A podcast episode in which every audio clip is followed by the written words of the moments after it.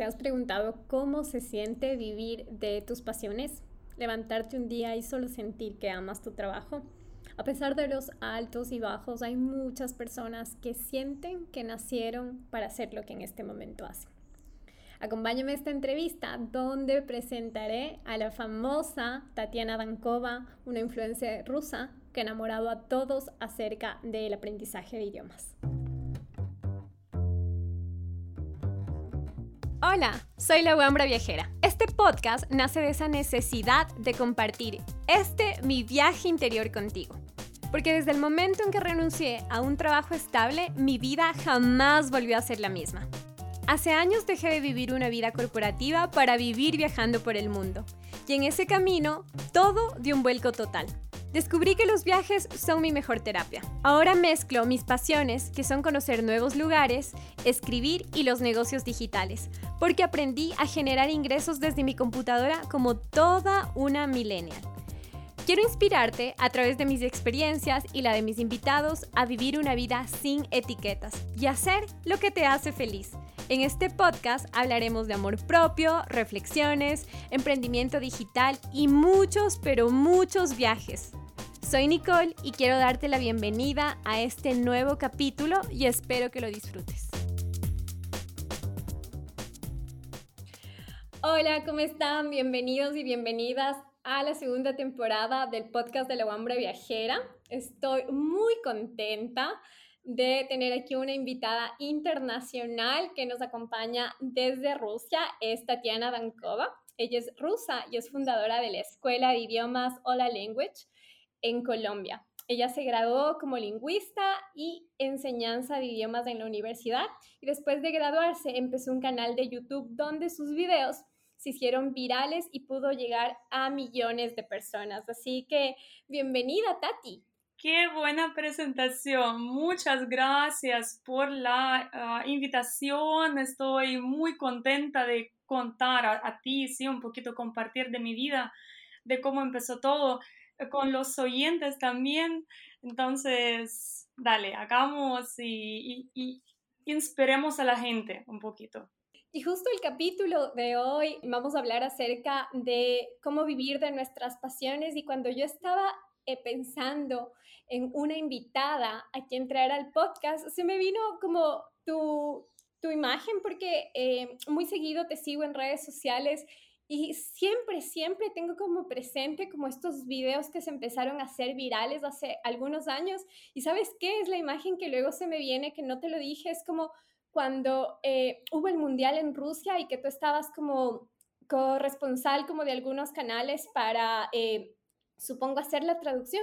Y yo decía, qué loco, porque mucha gente como ve esto y tal vez mucha gente y mucha gente como que se olvida que tal vez esto empezó como un hobby, como algo como genuino de compartir y que ahora el haberlo hecho como desde ese espacio, sabes, como con mucha alegría de entregar, de... Mm, es como para mí es el Dharma, como de dar cosas, ahora está dando como sus frutos y está haciendo como algo súper grande. Entonces, como en mi mente siempre están como esos dos momentos. Sí, realmente, resumiéndolo todo, se puede decir que es una locura porque yo soy simplemente una profesora de idiomas enamorada de, mi trabajo, sí, y nunca pensé llegar tan lejos, se puede decir, sí, participar en los proyectos internacionales y, que tanta gente quiera ser como yo, sí, muchas veces yo recibo ah, mensajes que gracias por compartir, gracias ah, por inspirarme, sí, aprender más o luchar por mis sueños es, es muy agradable. Sabes que una cosa eh, que tenemos como en común en nuestra historia es que hace tres años yo decidí eh, renunciar, bueno, ya no son tres, son creo que cinco, hace cinco años decidí renunciar a mi trabajo y literalmente como dar la vuelta al mundo y yo no conocía Asia, nunca había salido de mi continente, entonces decidí crear un blog porque yo decía, es más fácil tener un blog para contarles a mis amigos y familiares qué estoy haciendo. Y cuando empecé a escribir, ese blog empezó a crecer, crecer, crecer, crecer. Y en las entrevistas usualmente que me hacen, me, dicen como, ¿y cómo lo planificaste? ¿Y, y, hubo, qué estrategia hubo detrás? Es que yo no tenía ninguna estrategia. Lo que yo hacía es contar mi día a día, contar el miedo que tenía, contar cuando estaba alegre, cuando estaba feliz.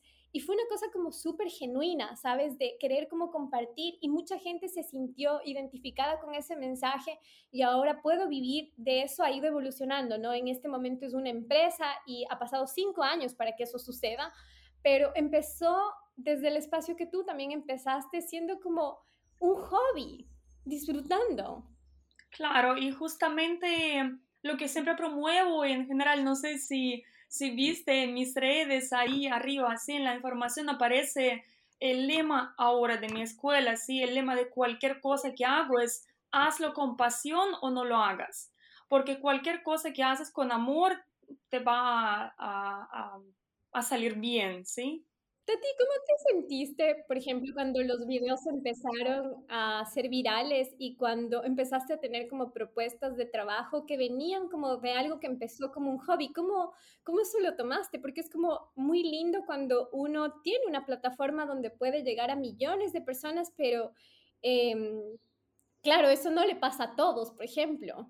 La verdad, no sé, yo seguía, seguía trabajando, sí, siempre trabajaba de profesora y simplemente, bueno, estaba sorprendida de, de cómo mm, mi, pasión, sí, un video simple que, que, lancé solo para divertirme, para compartir, sí, con mis amigos o con la gente, pudo llegar a tanta gente y y los medios sí tan grandes se interesaron. Claro, estaba sorprendida, pero um, fue, no sé, fue algo increíble, increíble. Sí, nunca pensé que esto iba a pasar. Además, um, realmente no tardé tanto en YouTube, prácticamente grabé como unos 10 videos, estaba, grabando, estaba lanzando videos cada dos semanas porque yo no era una youtuber, ¿sí? Cuando tenía tiempo lo, lo hacía. Y después de unos 10 videos ya los videos empezaron a hacerse virales. Entonces no me lo podía creer. ¿Sabes qué video también recuerdo que me daba mucha risa? Que era como, ¿qué saben los rusos de Latinoamérica? Entonces creo que ese fue uno de los videos que se hizo virales, ¿no? Y era así como una de las cosas que yo me di cuenta cuando estuve en, en Asia es que nosotros tenemos, o sea, todos somos humanos en, en este planeta, pero tenemos como tantas desconexiones entre los continentes. Por ejemplo, nosotros sabemos muy poco de Rusia, sabemos muy poco de Asia. Y seguramente al inverso pasa eh, lo mismo. Yo estuve en India y siempre me preguntaban, es la pregunta más frecuente, ¿de dónde eres? Y les decía Ecuador. Y como de las, recibí respuestas tan variadas, pero de la más como novedosa y graciosa es, oh, nice city in Italy, como, ah, linda ciudad en Italia. Y yo como, no estamos en Italia, estamos en, en, Latinoamérica y es como ver como esa desconexión que tenemos como entre, entre nuestros continentes y países. Sí, cierto. Yo realmente la idea de hacer este tipo de videos que saben los rusos de los países hispanohablantes nació así de repente. Uh, recuerdo que creo que en febrero salimos a grabar con mis amigos.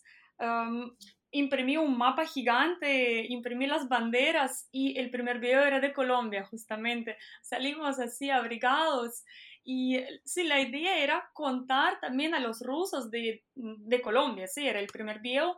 Entonces siempre Ah, que nos acerca. Primero, a los rusos es complicado llegar, la verdad, todos somos muy serios, nos sonrimos, sobre todo cuando hace frío, nadie quiere pararse para responder preguntas.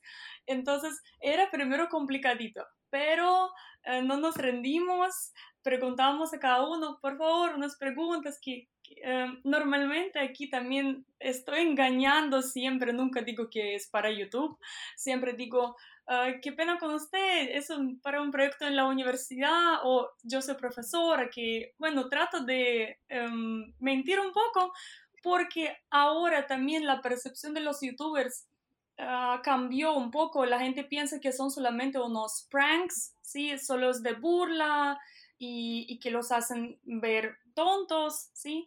Eh, o van a hacer preguntas tontas, ¿sí? Pero por eso me toca engañar un poco y decir que mira, sí, es para un proyecto de la universidad o para mi tesis. Entonces, después ellos sí empiezan a responder las preguntas y después de grabarlos, les, siempre les contamos cosas interesantes de para qué grabamos y, y, en general de todos los países. La última vez salí a preguntar sobre El Salvador porque ahora tengo bastante amigos de El Salvador. Además es uno de los países más pequeños de América Central, sí, en general de, de América Latina. Y entonces fue muy, muy entretenido. Pero lo salimos a grabar porque El Salvador recién participó en el Mundial de Fútbol Playa. Ellos estaban también súper emocionados por viajar a un mundial, sí, por hacerse, por darse a conocer, sí. Entonces, por eso salimos y um, sí, mucha gente sabía, aunque habían uh, respuestas también muy divertidas. y cuéntame ahora, ¿cómo sucede lo de la escuela de, de idiomas? ¿Cómo yo sé que te, gusta mucho enseñar y que eso viene como ligado como a tu pasión también y, creo que los videos también lo demuestran eso porque has encontrado ahí también un espacio donde poder como compartir acerca de las culturas que es algo que te representa mucho.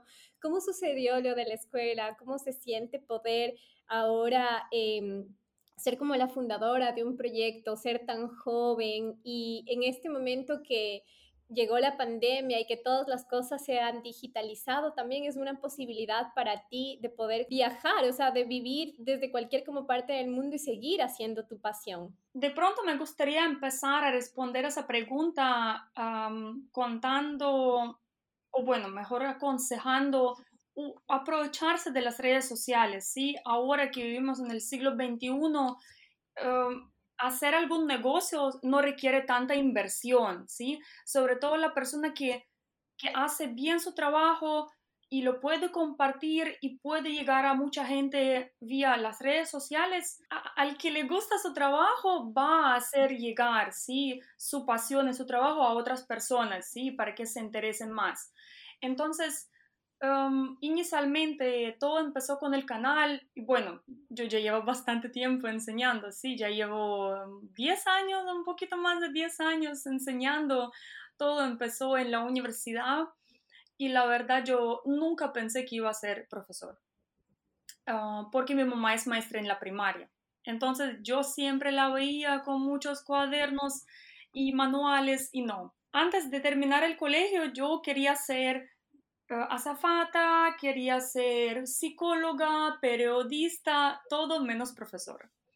Pero al entrar en la universidad, eh, como estudiaba en la mañana y en la noche también, porque tenía tres idiomas en, la universidad, entonces no tenía mucho tiempo para, para trabajar y era la única opción. Yo empecé a dar clases de inglés y así poco a poco empecé a ganar la experiencia. Y me gustó, me gustó compartir, me gustó enseñar, me gustó ver cómo la gente se desarrolla, cómo avanza y, y sí entendí que a la gente también le gustan las clases, le gusta la metodología mía y así poco a poco eso es lo que empecé a promocionar en las redes, ¿sí? Las culturas, aprender las culturas y aprender eh, idiomas, ¿sí? La gente ve que, que me, encantan los acentos, me encanta, mm, no sé, investigar cositas de las culturas diferentes, entonces también se enamoran de esa pasión, ¿sí? Y mm, después de crear las redes, simplemente más gente vio que yo soy profesora,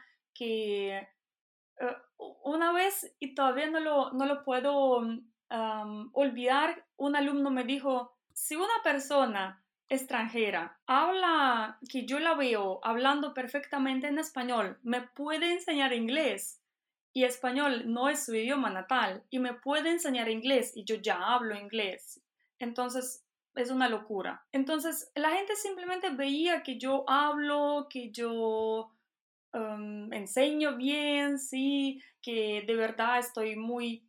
Mm, una persona motivadora, sí.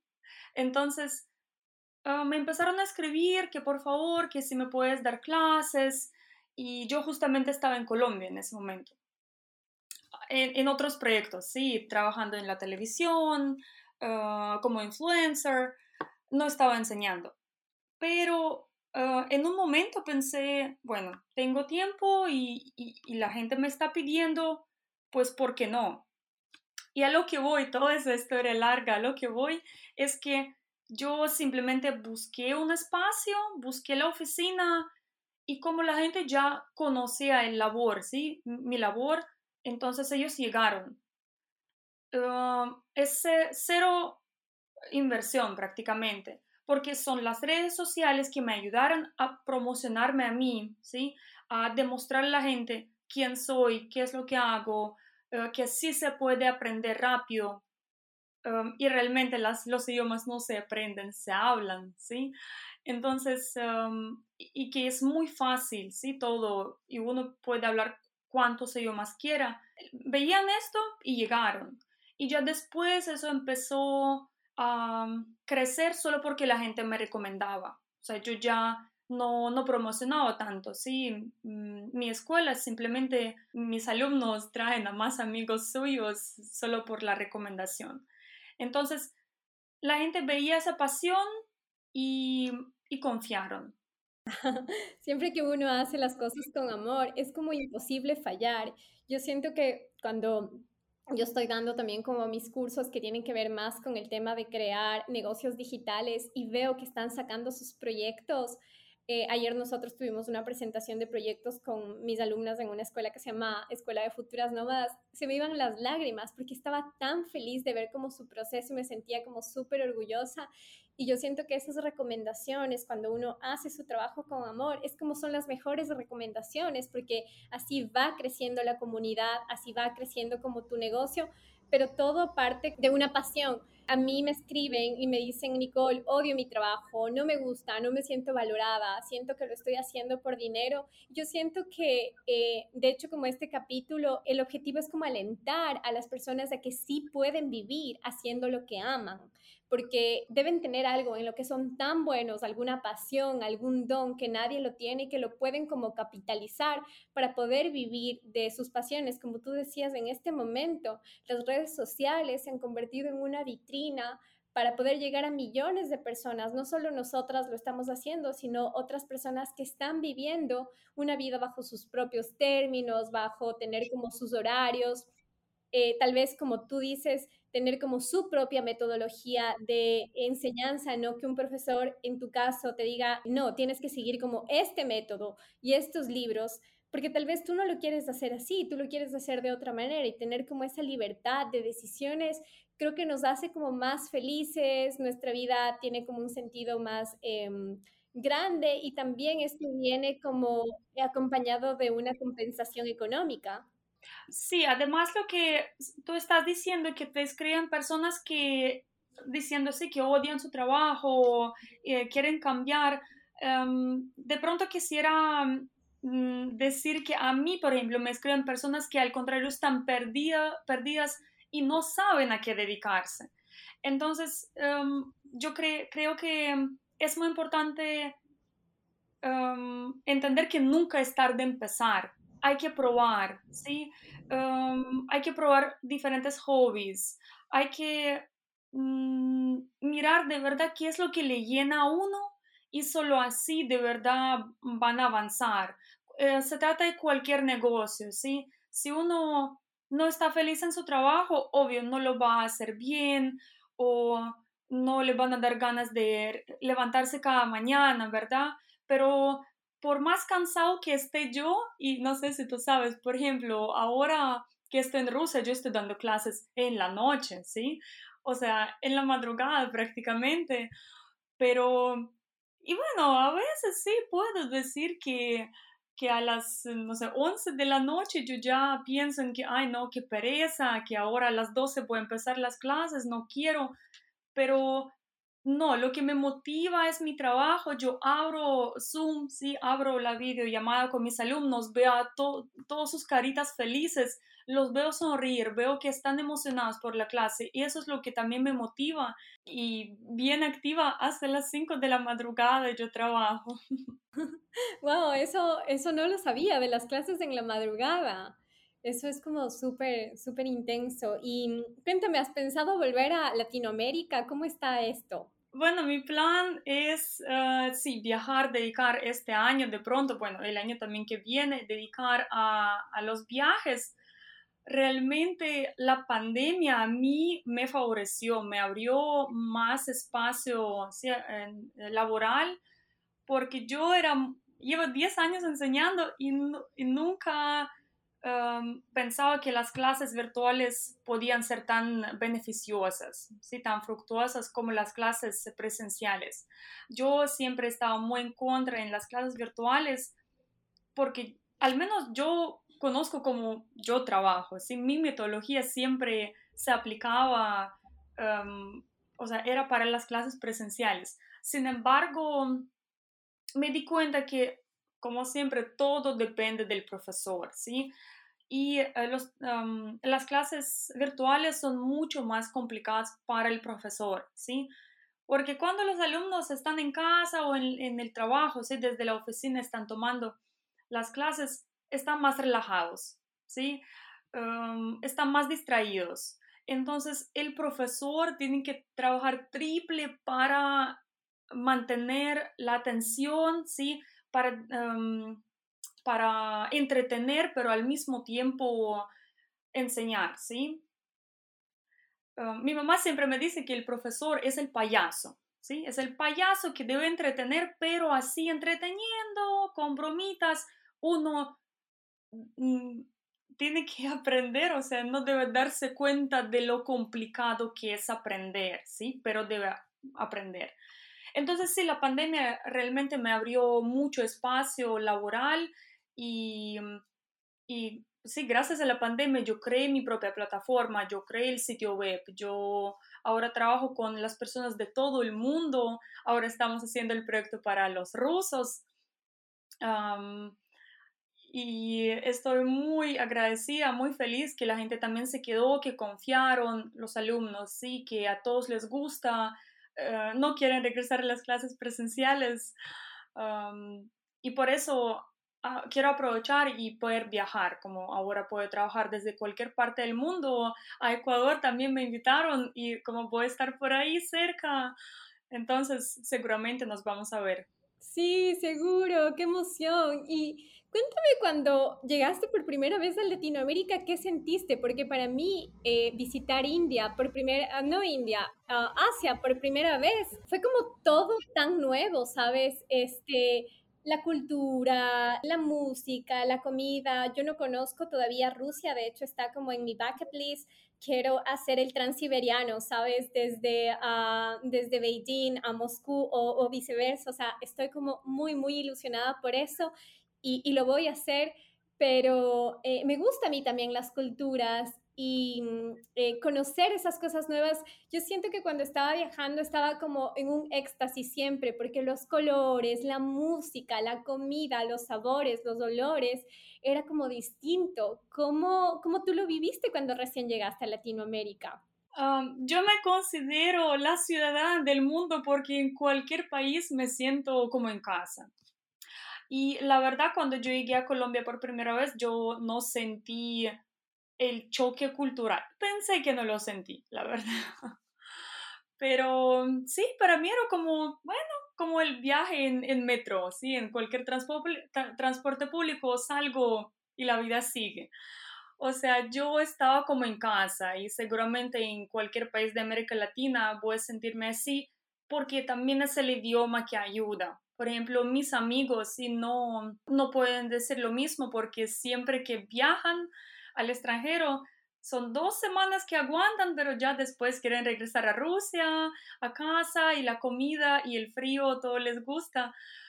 Pero es el idioma que, que no les favorece, ¿sí? Como no hablan idiomas extranjeros. Es un poco complicado, ¿sí? Pero como yo hablo también varios idiomas y eso es lo que también, pues siempre promociono que deben aprender el idioma porque Dios, es tan increíble hablar con personas de otra cultura y compartir y que ves que otra persona te entiende y, entiendes las bromas y puedes, sí, no sé, como te sientes nativo prácticamente, ¿sí?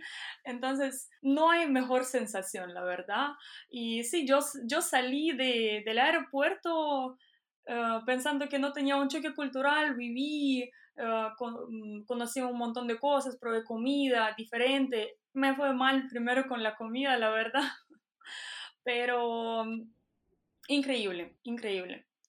Hay ciertas cosas que no me gustan, obvio, pues no puedo decir que de Rusia tampoco es que me guste todo, sí, mm, no hay ningún país perfecto. Sin embargo, em, me gustaría poder vivir en cada país de América Latina para probar ¿sí? Y ya después de pronto decidir en qué país quedarme.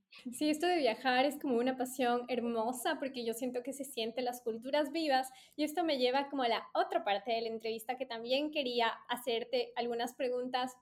Yo estudié en Australia inglés y como tú dices, se me quedó en mi mente esta frase, no hay manera de aprender idiomas si uno no habla.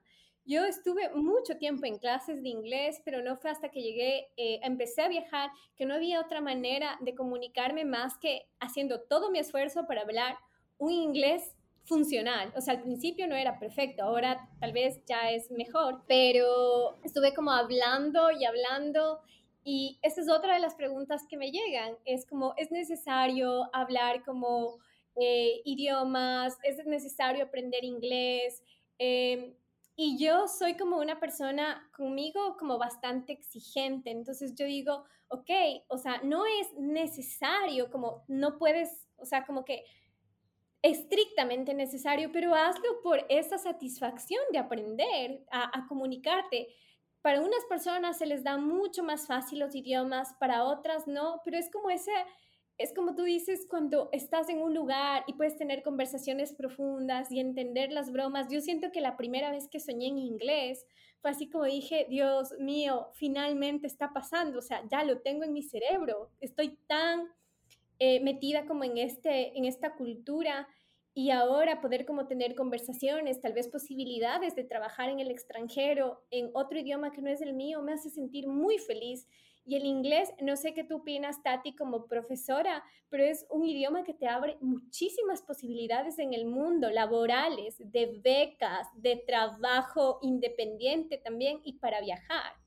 Estoy de acuerdo contigo, el inglés es el idioma internacional. Sin embargo, aún entre mis alumnos también hay personas a quienes no les gusta el inglés, si no les llena. Y si no te llena el idioma, nunca lo vas a aprender. En la primera clase, la verdad, siempre empiezo con preguntar qué te gusta de inglés, francés, ruso. Y entonces las personas como que a veces no escuchan bien la pregunta y empiezan a responder, bueno, lo necesito para trabajo o para viajar o para eh, estudiar en el extranjero. Y entonces vuelvo a preguntar qué te gusta del idioma, que, que no pregunto para qué lo necesitas, ¿sí? Y siempre les digo, si ustedes dicen que lo necesitan para mm, alguna mm, cosa así especial, estudiar o trabajo, simplemente para hablar con los nativos, nunca lo van a aprender. Hay que enamorarse del idioma, si te tiene que llenar, quieres, eh, debes querer investigar y de verdad debes sentir la satisfacción de, de aprender, no sé, palabras nuevas, cositas nuevas, eh, escuchando la música, viendo películas, eso te tiene que inspirar de verdad. Entonces siempre la primera clase empieza con eso y mm, a veces no es necesario aprender el inglés a pesar de que es un idioma internacional, ¿sí?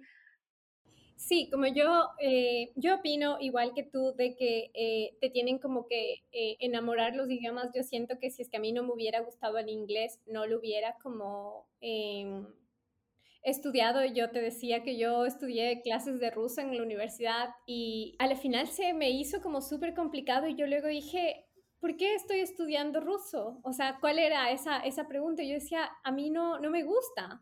Y fue que, y, decidí como salir como el siguiente semestre, pero claro, con el inglés no me pasaba igual porque amo viajar, me encanta viajar y sé que en algún como lugar recóndito del mundo siempre va a haber alguien que hable inglés y me encanta hacer como muchas preguntas.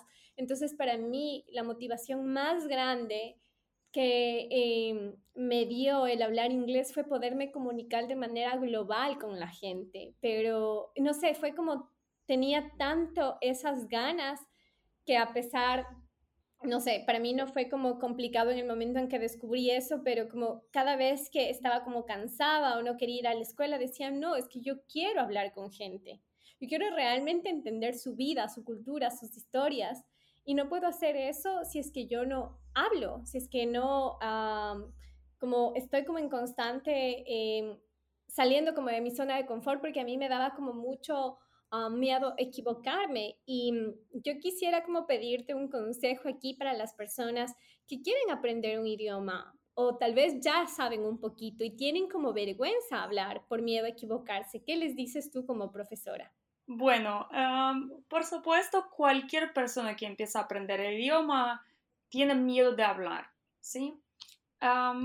es normal, a pesar de que yo ya llevo tiempo enseñando y así me veo toda segura de mí misma.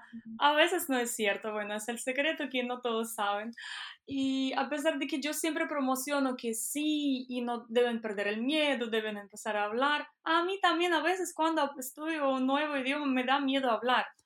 Entonces, el mejor consejo que siempre doy es hay algunas aplicaciones que siempre recomiendo, no sé si se puede decir, por ejemplo, Tandem, sí, siempre recomiendo Tandem, es la mejor aplicación, es gratuita, en donde se puede hablar con nativos, sí. Yo hace mucho, la verdad, contando mi historia, me da vergüenza, pero hace mucho, cuando tenía unos 13 de pronto años, no me acuerdo, ah, estaba aprendiendo inglés y, y lo necesitaba practicar y me metía en chatroulette. No sé si sabes qué es chatroulette, ¿no? no les recomiendo ahora, chicos, que nos están escuchando o, meterse ahí, o, sea, la gente daña todo.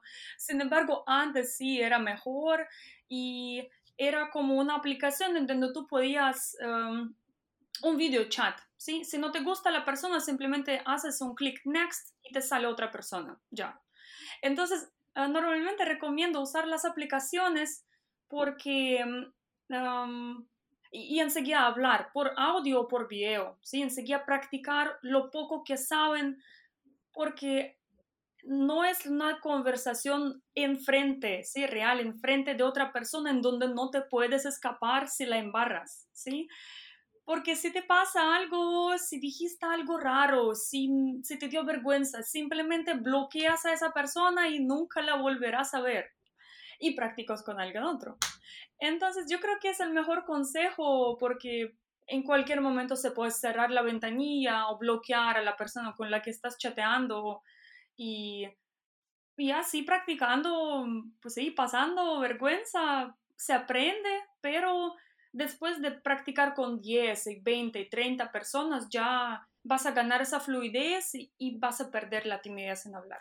Sí, yo creo que es como lanzarse a la piscina y y empezar a hablar, o sea, eh, yo al principio a mí con el inglés me daba como un poco de vergüenza y yo decía, pero es que a esta gente, sobre todo a la gente que no era anglohablante, no le importa si hablo bien o mal, quieren entender qué necesito. Entonces, al principio era como eh, comunicarme. Sí, es que um, ese miedo va también de, del colegio, porque normalmente bueno, a todos nos ha pasado, sí, que nuestros compañeros del colegio, los niños, se burlan de ti, de cómo pronuncias o que no, no preparaste alguna materia. Entonces, ese miedo que va de, de nuestra infancia eh, nos impide lanzarse, sí, y hablar, pero cualquier persona puede pasar, mm, puede sentirse mal, sí, hablando en la vida real con otra persona, sí, y la vergüenza y uno se pone tímido o se queda callado. Entonces, siempre es mejor empezar con las aplicaciones, ¿sí? En donde puedes practicar con las personas desconocidas que nunca volverás a ver y, de verdad ahí poco a poco estar perdiendo el miedo. Muchas gracias, Tati, por todos estos consejos que nos has dado. Eh, pienso que para resumir lo que hemos eh, tratado hoy es que nuestras pasiones siempre van a guiar nuestras decisiones, que la gente que a veces empieza las cosas como hobbies esos hobbies se terminan como convirtiendo en nuestros trabajos, que no necesitamos como tener como claridad en lo que queremos hacer. Podemos, y si nos gustan varias cosas, probarlas todas hasta que nos sintamos como identificada con una. Y tal vez esa es la idea ganadora y que cuando hacemos todas las cosas con todo el amor del mundo, hay muy pocas probabilidades como de fallar. Entonces, yo quería ver si es que tú quieres, antes de terminar, darnos un consejo para todas esas personas que soñarían con despertarse y decir, amo mi trabajo, amo lo que hago. ¿Cuál sería ese consejo para esas personas que están perdidas, que no tienen idea qué hacer, que se sienten enojados o enojadas con ellas mismos porque están en un trabajo donde no se sienten felices? Creería que el consejo más importante es probar de todo. Si uno no sabe qué es lo que quiere hacer, es probar y, y de pronto el hobby que menos esperas que se va a convertirse en tu pasión te va a llevar lejos. Ah, lo mismo con los idiomas, si uno puede aprender el italiano, que se puede, ah, que solamente se habla en Italia, o mm, uno está tan enamorado del idioma que este idioma lo puede llevar lejos, ¿sí? Entonces, probar, um, no rendirse, sobre todo el consejo de los rusos, los rusos nunca nos rendimos, ¿sí? Y um, aprovecharse de las redes sociales. Bueno, muchas gracias Tati por acompañarnos el día de hoy, por habernos contado tu historia, por habernos inspirado. Eh, ya actualmente lo haces en redes sociales, pero es muy lindo conocer a veces como las historias de una manera como más como profunda, de una manera como más eh, auténtica también. Entonces, eh, seguramente nos quedaremos como con tus consejos, también te tendremos como presente cada vez que pensamos de que no se puede vivir de nuestras pasiones sabiendo que ya hay varias como personas en este mundo haciéndolo y que ese sea también como nuestro motor que nos conecte con el también nosotros hacerlo y que va a ser incómodo, que a veces nos va a sacar de la zona de confort y que también nos vamos como a tropezar a veces, pero simplemente nos paramos y seguimos. Sí, y de pronto lo último, lo último que me gustaría comentar es que todos somos humanos, ¿sí? Todos nos demotivamos, um, a veces tenemos los días complicados, que, no, que queremos dejar todo porque no nos está saliendo, ¿sí? Um, sin embargo, hay que luchar, hay que luchar por los sueños y no compararse con los demás, ¿sí? Porque las personas con las que nos comparamos nosotros, ellos también se comparan con alguien, ¿sí? O sea, simplemente estar haciendo lo que más les, les llena y, y seguir adelante. Muchas gracias y chicos, nos vemos en un siguiente eh, capítulo del podcast de la Wambra Viajera. O nos vemos en Rusia ya tomando el tren transiberiano viajando contigo. Todavía no lo he tomado yo ni siquiera. O si plan me gusta más. Bueno, спасибо всем, пока-пока.